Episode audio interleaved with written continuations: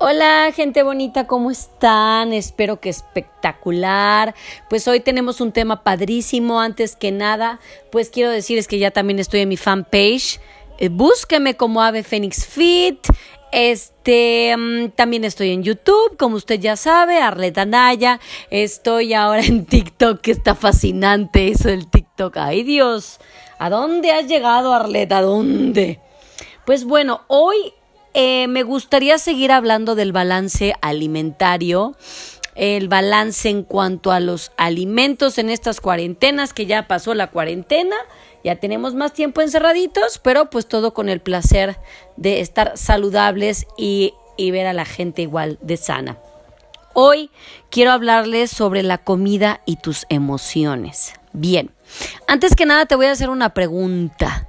¿Qué tienes en tu alacena?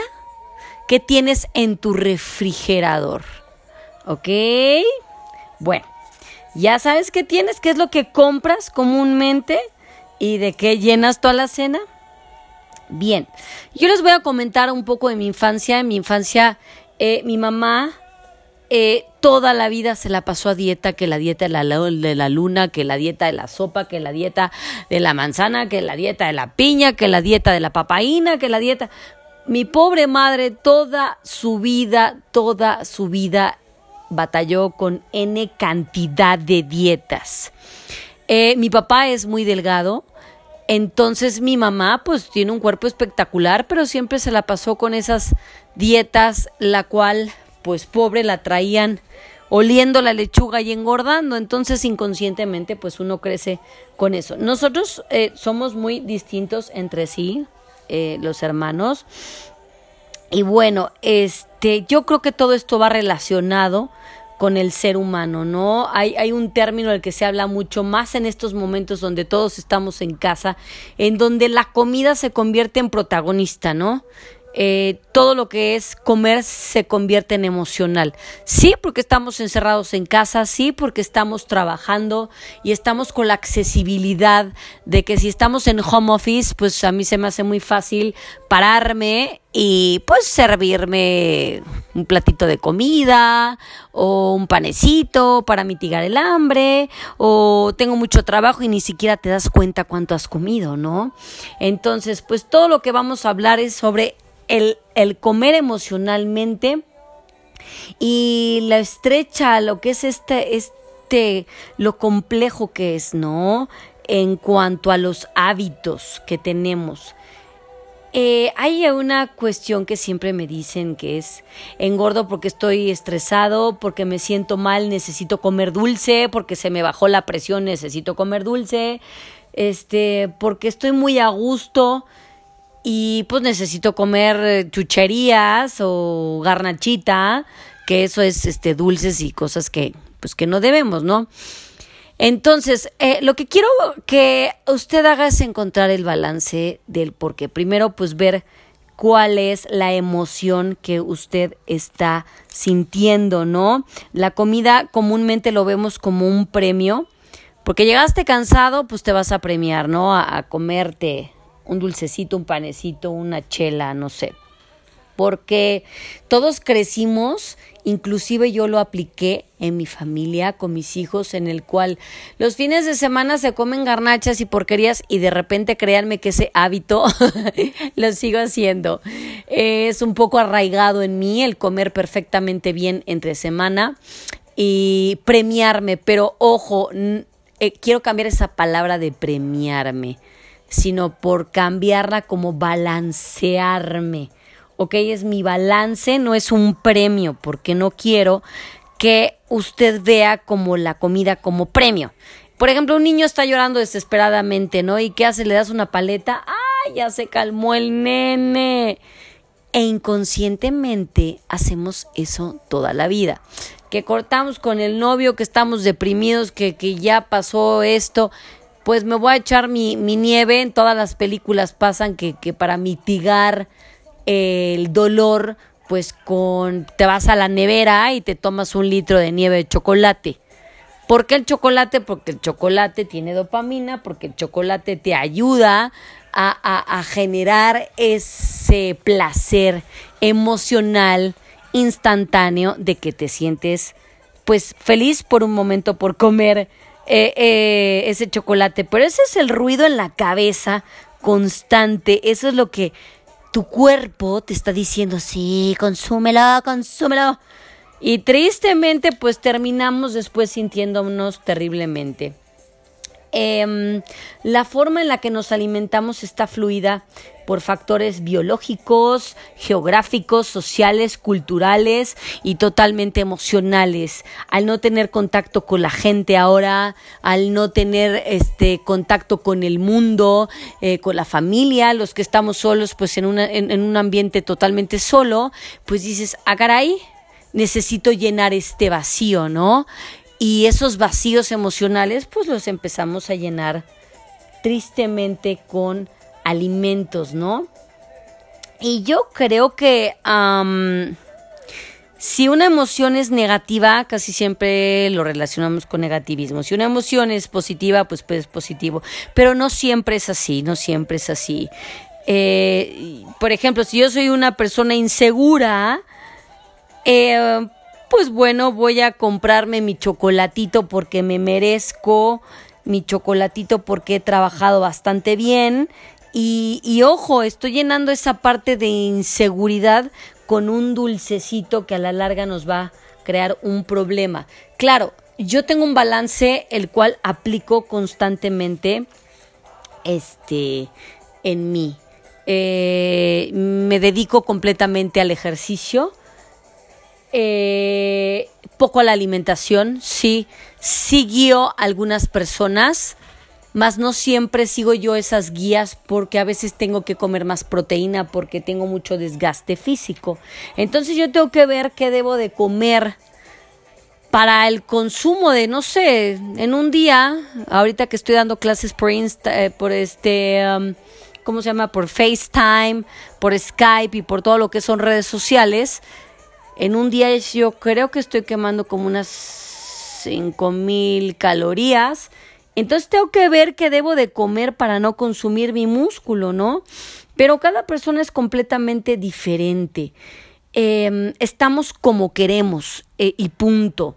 Comer correctamente será, por ejemplo, el desayunar. Hay gente que, que no desayuna eh, que porque ah, ya me levanté tarde porque como estoy en mi casa, pues ahorita bajo a la cocina, ahorita me como lo que sea y, y listo. Ya te brincaste la parte más importante que es el, el desayuno. Entonces, esa emoción te va a estar, este, moviéndose ese hámster todo el tiempo en tu cabeza porque tienes trabajo, estás en home office y para los que somos maestros ha sido demasiado complicado porque tenemos que enviar las listas de los niños de asistencia, checar que estén presentes y, ver, entre comillas, que el niño esté haciendo sus cosas, porque pues obviamente es una reunión que se hace sin sonido y sin video, el cual la responsabilidad ahora sí es de los padres, ñaca ñaca, para que vean la friega que nos llevamos los, los maestros con sus pequeñitos, ¿no? Entonces, ¿De qué está lleno tu refrigerador? ¿Tienes más verduras? ¿Tienes más frutas? Toda la cena, ¿qué? ¿Tienes latas? Y, y tienes este para hacer pasteles y todo este rollo. Comer todos sabemos que es necesario para la vida y cumple esta función fisiológica en la supervivencia. En los años 70, casi llegando a los 80, no había ningún problema de lo de la mencionada hambre emocional, ¿no? Todavía no se mencionaba como tal. Hoy lo que sucede es que cocinamos para calmar todo esto con con la facilidad que tenemos con el Rappi, con En Caliente, con Uber Eats, con la comida que todo es eh, a domicilio por el peligro que está del COVID-19. Entonces, pues imagínense toda la accesibilidad de, bueno, me voy a surtir para toda la semana porque como no voy a salir pues de dulces chocolates, gancitos y panecitos porque como no voy a salir y qué creen se lo comen en una sentada y me dicen, ¿qué creen, Arlet? Ya me lo, eché todo. Y la culpabilidad va todo lo que da. Yo solo les estoy diciendo que eh, deben de estar con las antenitas bien paradas para saber si realmente es hambre o es sed o es todo este rollo. Eh, más que nada, en definitiva, obtener en la, en la, comida ese placer, esa satisfacción, esa calma, ese bienestar y ese consuelo, es un mecanismo de, recompensa, pero ¿qué significa? Que la comida también nos, nos produzca emociones como culpa, miedo, descontrol e incluso desesperación. Fíjense la incongruencia que viene en el asunto, ¿no? Son dos partes un poco complejas de decir, ¿Qué significa que la comida también nos produzca emociones como culpa, miedo, descontrol, hasta desesperación? ¿Qué, qué significa en ti que tengas tu alacena llena de galletas, disque escondidas, porque luego uno se viene jambando toda la caja de galletas por no compartirle a los demás porque estás desesperado y te lo atascaste en un segundo y ahí va el desequilibrio? Eh, ¿Qué es lo que tienes en tu refrigerador para calmar? Esa hambre emocional que no nos hemos dado cuenta, ¿no? Entonces, la alimentación influye en nuestro desarrollo, claro, corporal, cognitivo, intelectual, emocional y además toda lo que es la función fisiológica, ¿no? De lo que van, pues, en, convertirse en los rituales de, del estar bien, la expresión de nuestra forma de entender la vida. Y, uff, la interacción entre otros aspectos, pues lo que son los socioculturales y biológicos de la comida. Y yo he visto que me dicen, oye Arles, fíjate que tengo una reunión hoy por Skype y, o por Zoom con mis amigos y pues es día de chela. ¿Qué creen? Están agotadas las chelas en todas las tiendas. Y digo, oh, por Dios, ¿es de verdad? La gente, como no puede salir, o una se la ha pasado en el vinito, dos en la tragadera el desequilibrio emocional que te está generando esto es terrible porque después buscas el detox del fin de semana, los laxantes, los juguitos y las bebidas estas mágicas que, que la verdad es un real, real peligro. La comida está asociada con el ámbito cultural en México, ¿sí? Social. Pero también pues es de un modo como una esfera emocional, ¿no? Empezamos a aplicarlo, como se los digo en este momento. En muchos estudios resaltan que el papel fundamental de las emociones en la forma en que comemos y nos relacionamos con la comida es el protagonismo total de las emociones denominadas trastornos de la conducta alimentaria y no nos quedamos eh, no nos queremos dar cuenta que tenemos un problema alimentario. Les voy a dar algunos tips para calmar esa eh, angustia emocional y tener el equilibrio. Una de mis alumnas, Antonieta, es una belleza. La leo en su Facebook y veo que tiene el balance bien. Lo que yo quiero es que usted consuma de todo un poco, porque es, para mí ese es el, el, equilibrio.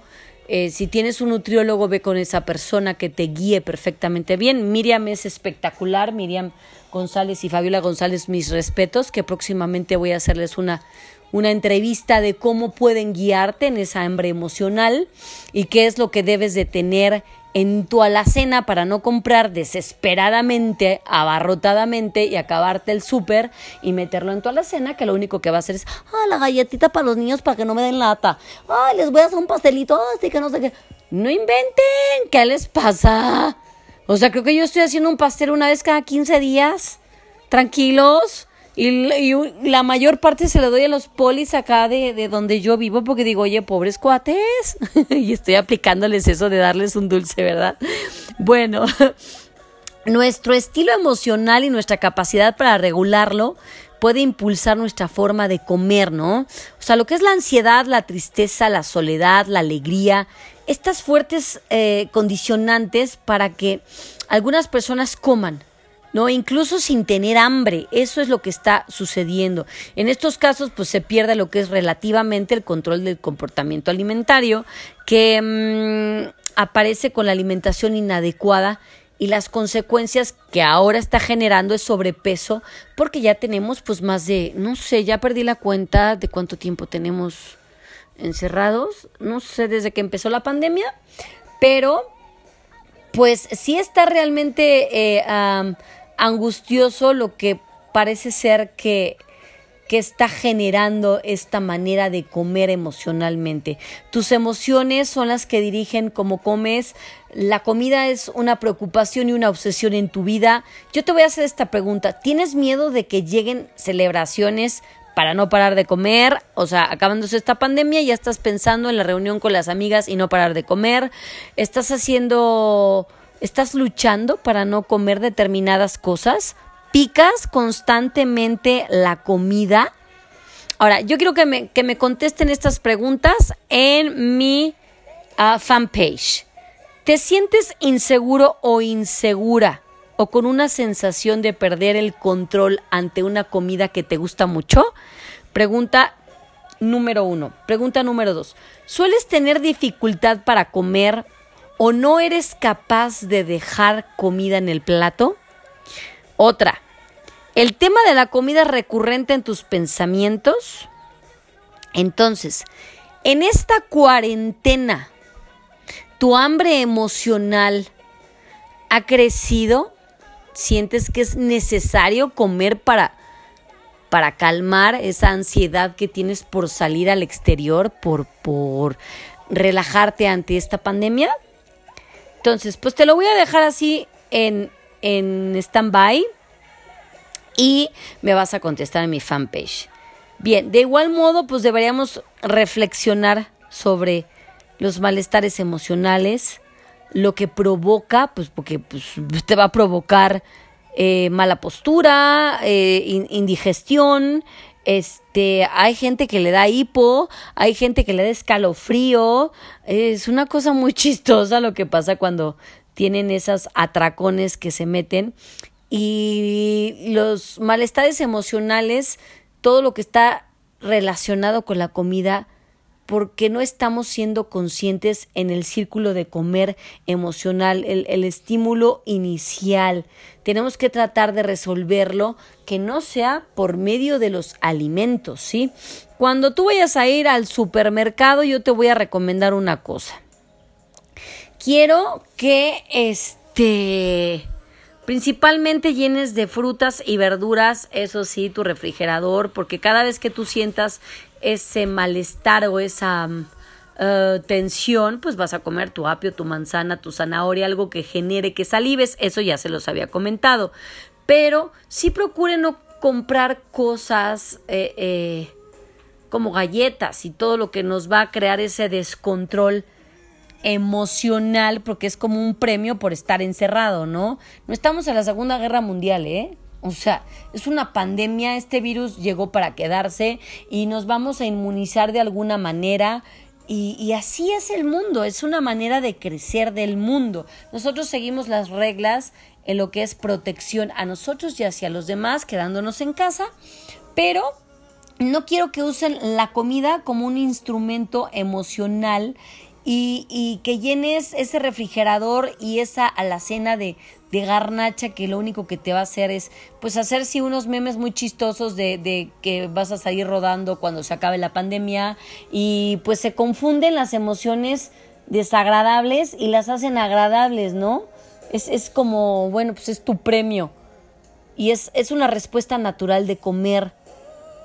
Y bueno, pues yo realmente sí, y yo les aconsejo que hay que enfrentar la situación como está, el, el comer emocional es un hábito incorrecto, que dejemos de, de premiarnos, debemos de ser conscientes de cómo comemos y por qué y saber que es posible hacer las cosas de una forma más en beneficio hacia nosotros y hacia nuestra familia, ¿no? Ver que el hambre emocional es como una señal que nos indica que algo no está bien y usarlo como un activador para ponernos en acción. La diferencia entre el hambre física y el hambre emocional, que eso ya también se los habíamos este, comentado, y lo que es identificar nuestras emociones y aprender a gestionarlas adecuadamente. Esto del hambre emocional, de lo que tenemos en la alacena y en el refrigerador, es como una señal que nos indica que algo no está bien. Entonces, pues hay que pisarlo y hay que ponernos en acción y hay que activarnos y hay que aprender a manejar los pequeños estresores cotidianos en que no tengo una buena convivencia con mis hijos o mi esposo o mi esposa en casa o porque estoy solo o porque ya quiero salir o porque siento que me estoy volviendo loco. Ni modo hay que aprender a ser paciente y a conocernos y amarnos y amar a quien está a nuestro alrededor y aprender a demorar, a posponer el comer hasta el momento en que sea adecuado hacerlo. Por eso los alimentos son siempre a una hora, ¿no? Entonces, en materia de la alimentación, nutrición, este, dietas, consultoría y todo lo que es este este hábito saludable lo podemos hacer nosotros y si no puedes, pues busca una persona especialista que te quite esa, eh, ese estrés que es lo que tú tienes, ese proceso de, de adquisición de hábitos y la gestión de las emociones, pues con un psicólogo, si es que no puedes, con un psiquiatra. Y el comer bien tiene que estar asociado a la percepción de control y bienestar. Si con la comida sentimos temor, Cuidado, ¿eh? Ya es una amenaza, una inquietud, es momento de reflexionar.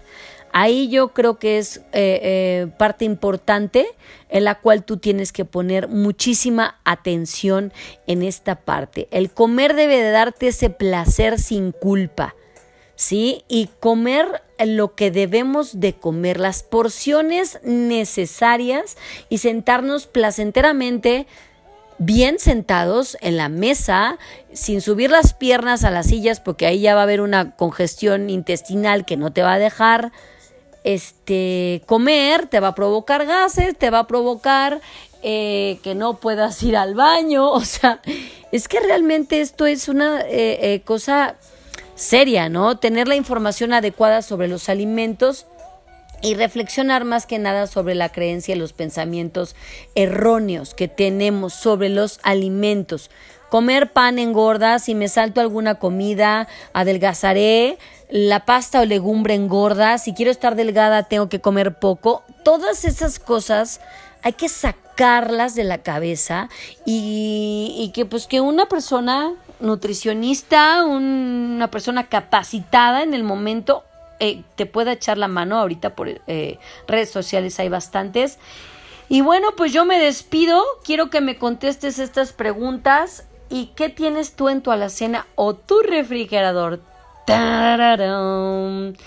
Mm, les mando un beso porque ya me entretuve aquí 22 minutos. Bárbara. Les mando un beso. Hasta pronto. Arleta Naya. Bye bye.